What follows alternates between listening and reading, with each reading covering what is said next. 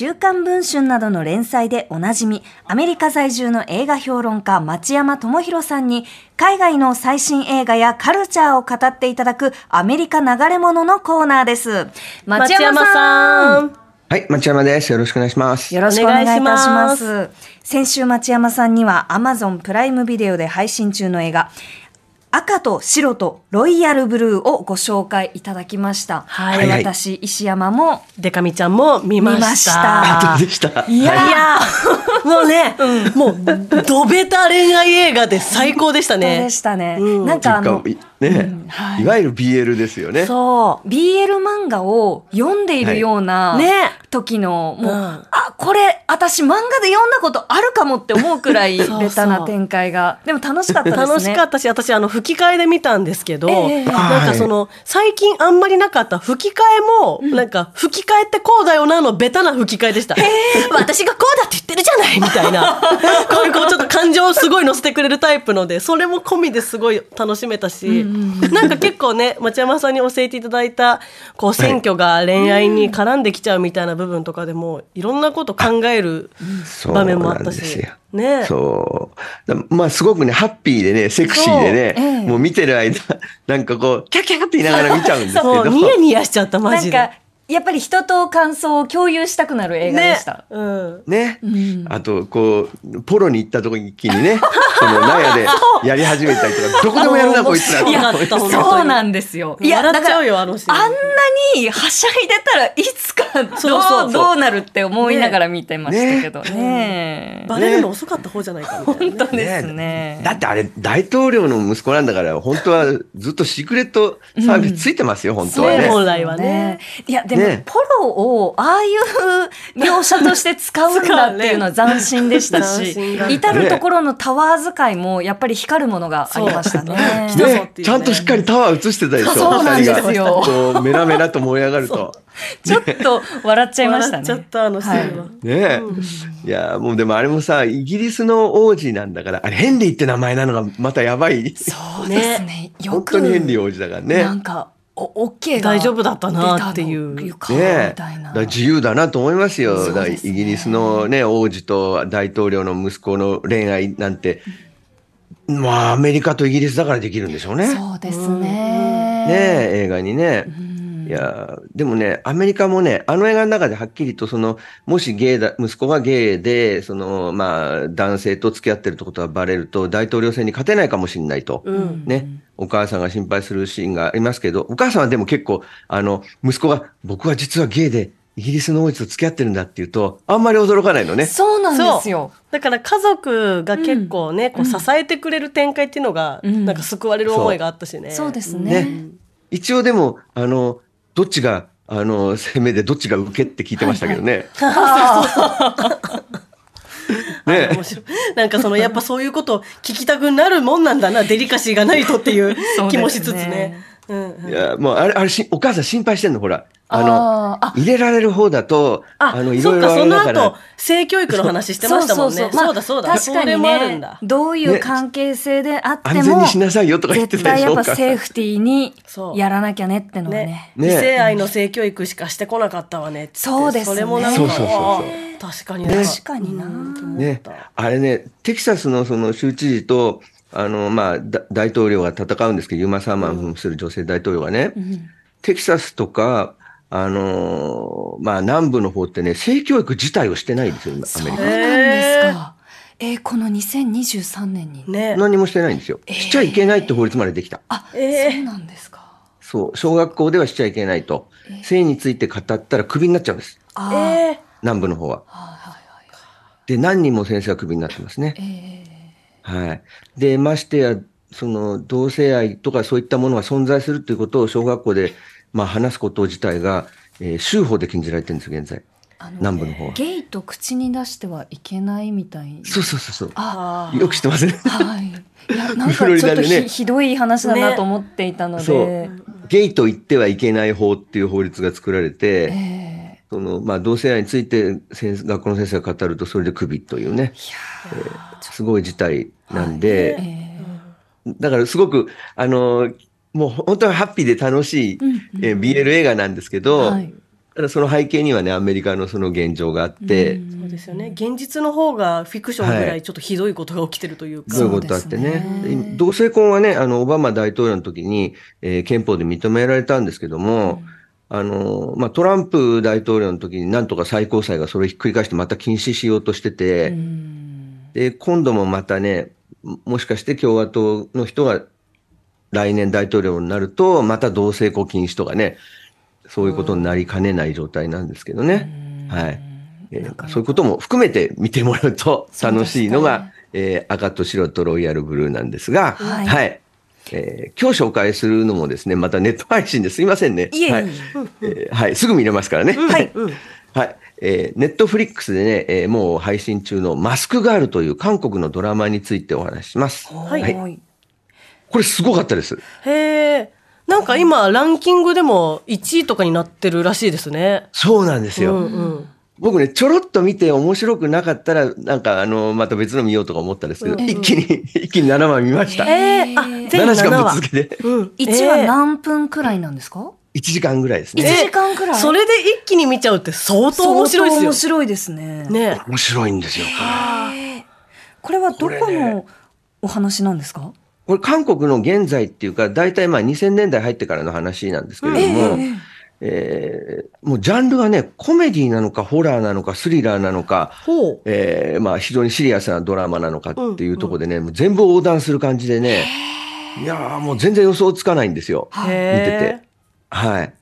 これでまずね、マスクガールっていうのはマスクをかぶった女性が主人公で、うんうんえーキム・モミという本名の人なんですけども、はいえーちっちゃい子の時に、女の子だった頃に、うん小学校だった頃に、アイドルになりたかったんですね。うんうんうんで、ところが成長してみたら、あんまり、あんまり可愛くなんなかったんですよ。うん。ほで、まあそこに写真がありますけれどう。も、うんうんはい。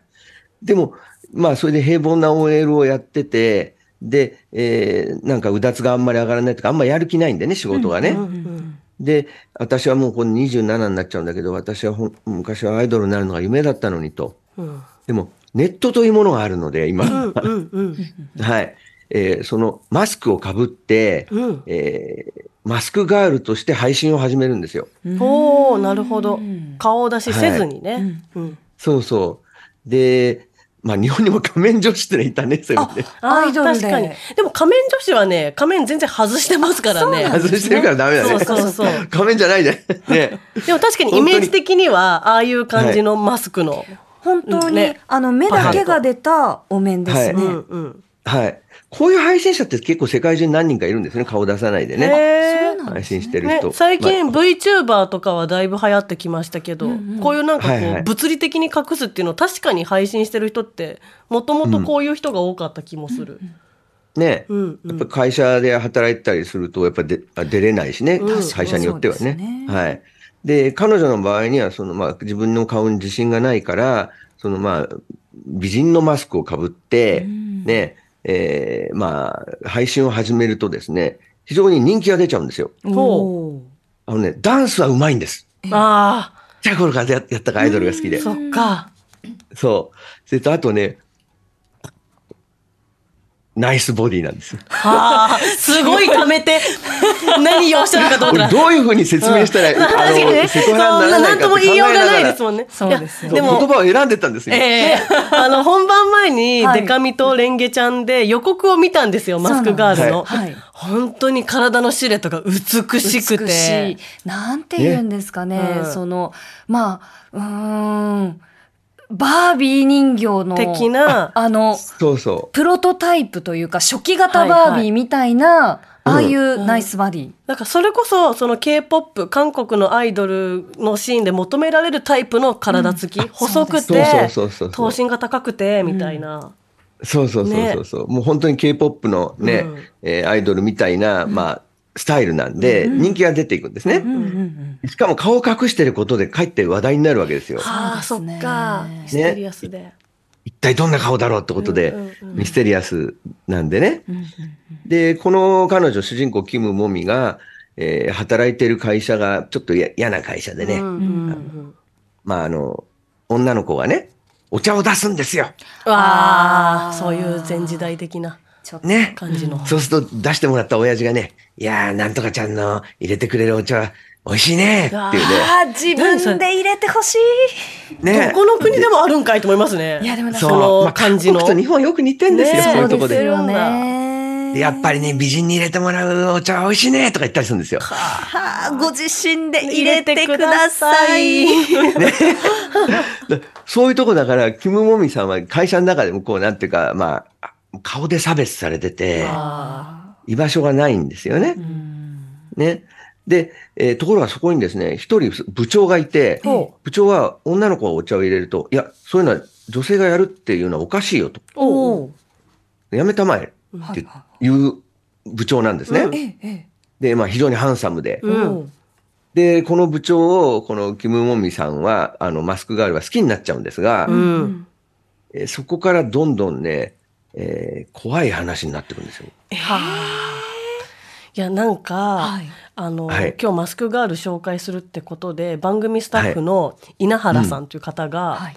はい。見始めたら、あの、はい。ほぼほぼ一気に見ちゃったって同じことをおっしゃってたんですけど、止まらないの、これ。はい、なんか今日は本当に、あの、マジでネタバレなく見た方がいいですよって言ってて、相当いろんな展開があるんだなっていう。そうなんですよ。うんこれね、全くね、毎回毎回思っても見ない展開になっていくんですけども、特に最初マスクガールの話かと思ってると、うんはい。まあこれは言ってもいいと思うんですけども、うんうんあの、全く逆にうだつのわからない男の話になります。へえ。女の話話だったはずなのに？だったはずなのがで、まあ、フィギュアを、いっぱい美少女フィギュアをですね、ええ集めてて、はいはい。アイドルが好きで、ええそれでもうずっともうネットでいろいろ、まあ配信ものを見てて、ところが、まあ会社に行くと、もう気配を消してて、うん。誰にも、まあなんていうか顔も覚えられない中年男という、まあキャラクターの話になってくるんですね。はい。で、その彼が子供の頃からいじめられてたってことがまた描かれて、あの、それぞれの人のすごくもう何十年にもわたる人生が次々と描かれていくんですよ。で、その中年男のはいことを育てたお母さんの話にもなるんですね。あはい。で、そのお母さんは、だから2000年ぐらいに40ぐらいの人だから、韓国のすごく激動の時代を生きてきた女性なんですよ、そのお母さんは。で、韓国って88年ぐらいのオリンピックになるまで全く民主化されてない国で、独裁政権で、うんで、経済的にもあまり良くなかったのが、もう80年代後半から90年代に、まあ、奇跡と呼べる、その、まあ、経済成長を遂げていくわけですよね。ええで、その中で、その非常に貧しかったうちから、一生懸命女で一つで、その彼を育ててきた女性の、うんその、まあ、細腕繁盛期のような、つともうわからない言葉ですが、まあ、韓国の女性の現代史が描かれていくわけですよ。で、そうかと思うと、その、もう一つはその、韓国ってすごい、えーまあ、はっきり言うと、ルッキズムの国でしょ。そうですねまあんそうなのか本。当にこう美容のね、美容大国ってイメージもあるし、うん。そのやっぱりこうカジュアルに整形をうん。できるっていう面もあるけれどそこにしないといけないっていうようなう。んその社会はのまあ雰囲気というかもあるそイメージがあります。ね。はい、う。ね。それでまたアイドルがいっぱいいるでしょ？そうですね。そうですね。で、みんな男も女も、まあ本当に、ね、うん。絵に描いたような美形がいっぱいいるわけじゃないですか。本当ですね。本当にスタイルも良くて、うん。ね。で、スタイルも良くてね、顔も本当にお人形さんみたいなのがいっぱいいるわけじゃないですか。うん。そうじゃないといけないみたいな、ものすごい抑圧になるわけですよ。まあ、まあ幼い頃からその完璧な人をメディアで見てるとやっぱり自分の姿ってどうなんだろうって思っちゃったりすることはうん私自身もありますね。うんね私日本のアイドルはそんなじゃないじゃないですか。まあ、そこまで、あの、極端な感じではないですよね。ね。うん、だって韓国のアイドルって最近はもう身長も高いし、そう。うん、単純に細くて可愛くてとかじゃなくなってきてるレベルなんだなみたいな思う時そうなんです。だからアメリカとかヨーロッパとかでも、その、まあ、白人の間でもすごい人気だったりするから、うん世界中それはもうちょっと人類を超えたものになっちゃってるから、あすごく不自然じゃないですか。でも、そうじゃないといけないっていう抑圧で、そうじゃない子たちっていうのを生きる、生きるのはものすごく難しくなってるんですよ。そうかか。普通、韓国に生まれて普通に育つことの難しさみたいな。難しさですようね。んだから、自分を否定しちゃう形になってくんで、うんで、その中でもう、やっぱり、まあ、はっきり言うと、整形しまくっちゃう人が出てくるわけですよね。まあ、うんそれはそうだね、まあ、なんかしたくてする分にはとかも思うけど、うんそのしたくての出発点が社会からの圧だとなんかちょっと悲しいですもんね。そうなんですよ。そこが自分自身でも切り離せ、うん離す切ることはできないんじゃないかなって思ったりもしたりしますね。でも聞いてるとそのね、うん。お茶の話でもも美容の話も、はい。なんか社会の抑圧の話もあと韓国で受験も壮絶とか聞く受から験もきついんですよ日。本と似てるというか。そう。あと、いじめもひどい。あ、あーそうなんだ。いじめとネットいじめね。あ学校、職場のいじめ、ネットいじめね。うん。で、自殺する人がもういっぱい、そのこと、それこそなんていうか、有名人でも自殺しますよね。うなんですね韓国はちょっとね多かったりしますよね。日本もそうですけど、すごく韓国と日本って良くないとこがよく似てるんですよ。ねそうですねうんで、それを全部描いていくんですよ、この、あの、マスクガールって。だからね、スケールがものすごくでかい。そっか。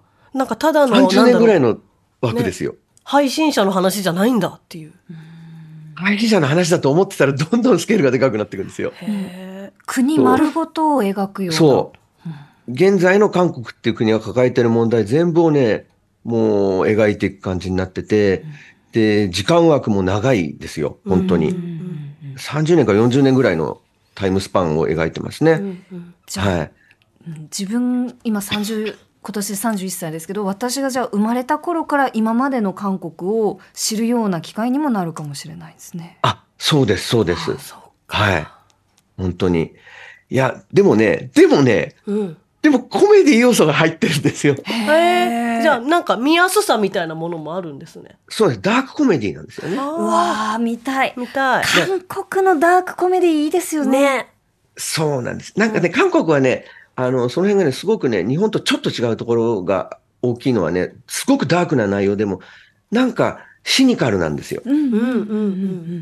その皮肉っぽいんですよ。えええ、その辺のね、描き方はやっぱり、ポン・ジュノ監督とかパク・チャヌク監督とかね、うんうん、あの、韓国映画みんなそうじゃないですか。はい、パラサイトなんかまさにそうで、あんだけ重いテーマをコメディとして描いてるでしょ？ね、テンポよく。ね。ね。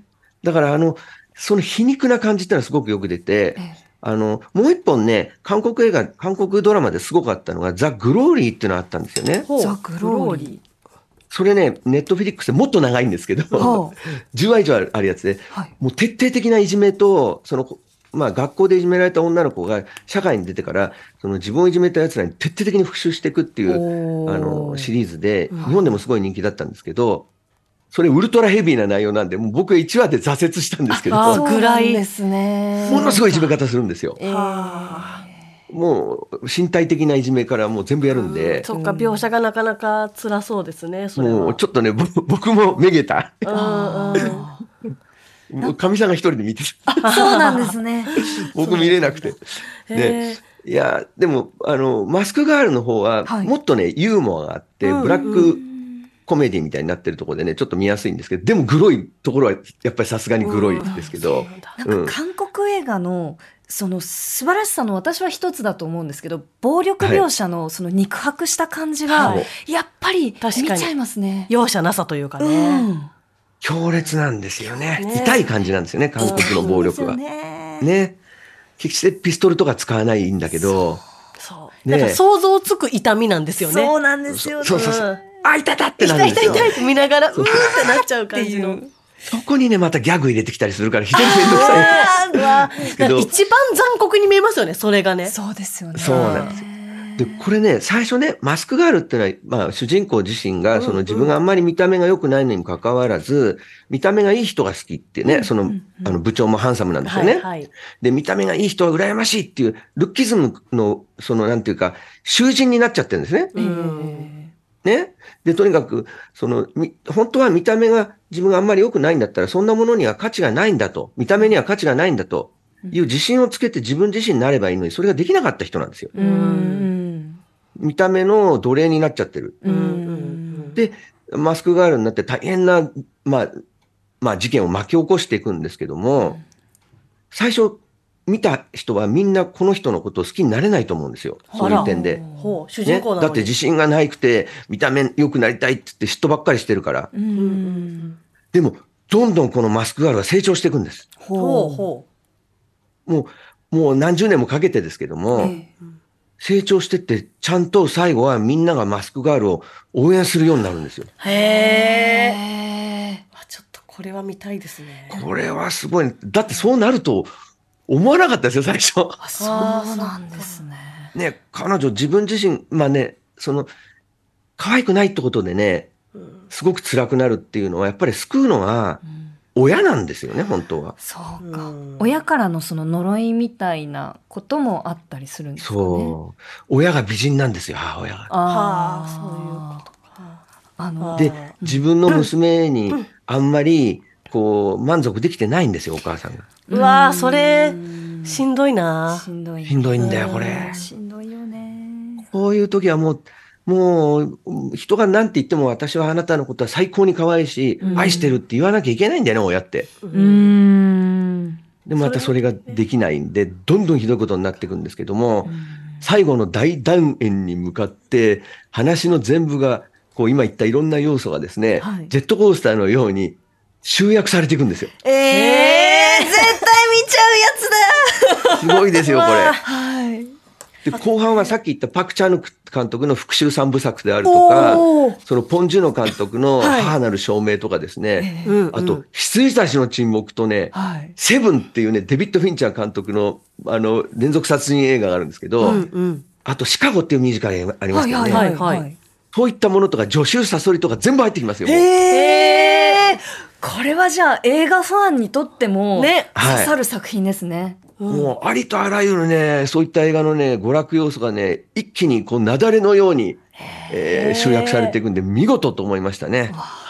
ははい。ネットフリだから、まあ、世界の人いろんな方が見れるけどやっぱ韓国はいと日本のその、まあ言ったら負の部分みたいなのがちょっと似てるから、うんうんはい。感情移入しやすそうですね。そうですね。うん皮肉なことに。うんそう、やっぱりね、これね、承認欲求がものすごく強いうん主人公で、その、誰からもね、注目されたいと思って配信を始めて、そこから崩壊していくんですけども、うわもうそういう点ではね、もういいろいろと、えーまあ韓国の話ですけど、日本も同じでね、うん。ものすごく痛いね、話でもありますんで、はあはい。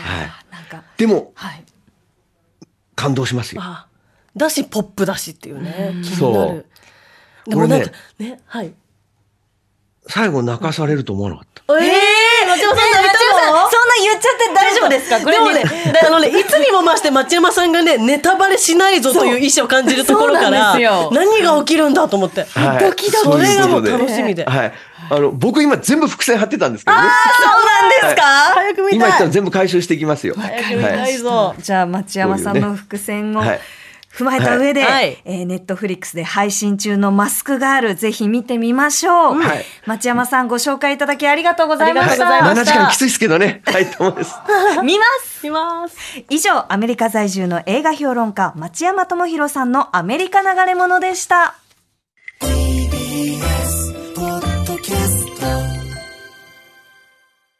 山本ポテトです。文化系トークラジオライフはいろんな人が集まって、わちゃわちゃと様々な文化系トピックを語り合う番組です。おしゃべり好きの親戚の中に放り込まれたような、ほっこり感も魅力の一つかなと私は思います。各種、ポッドキャスト、プラットフォームで配信していますので、文化系トークラジオライフで検索、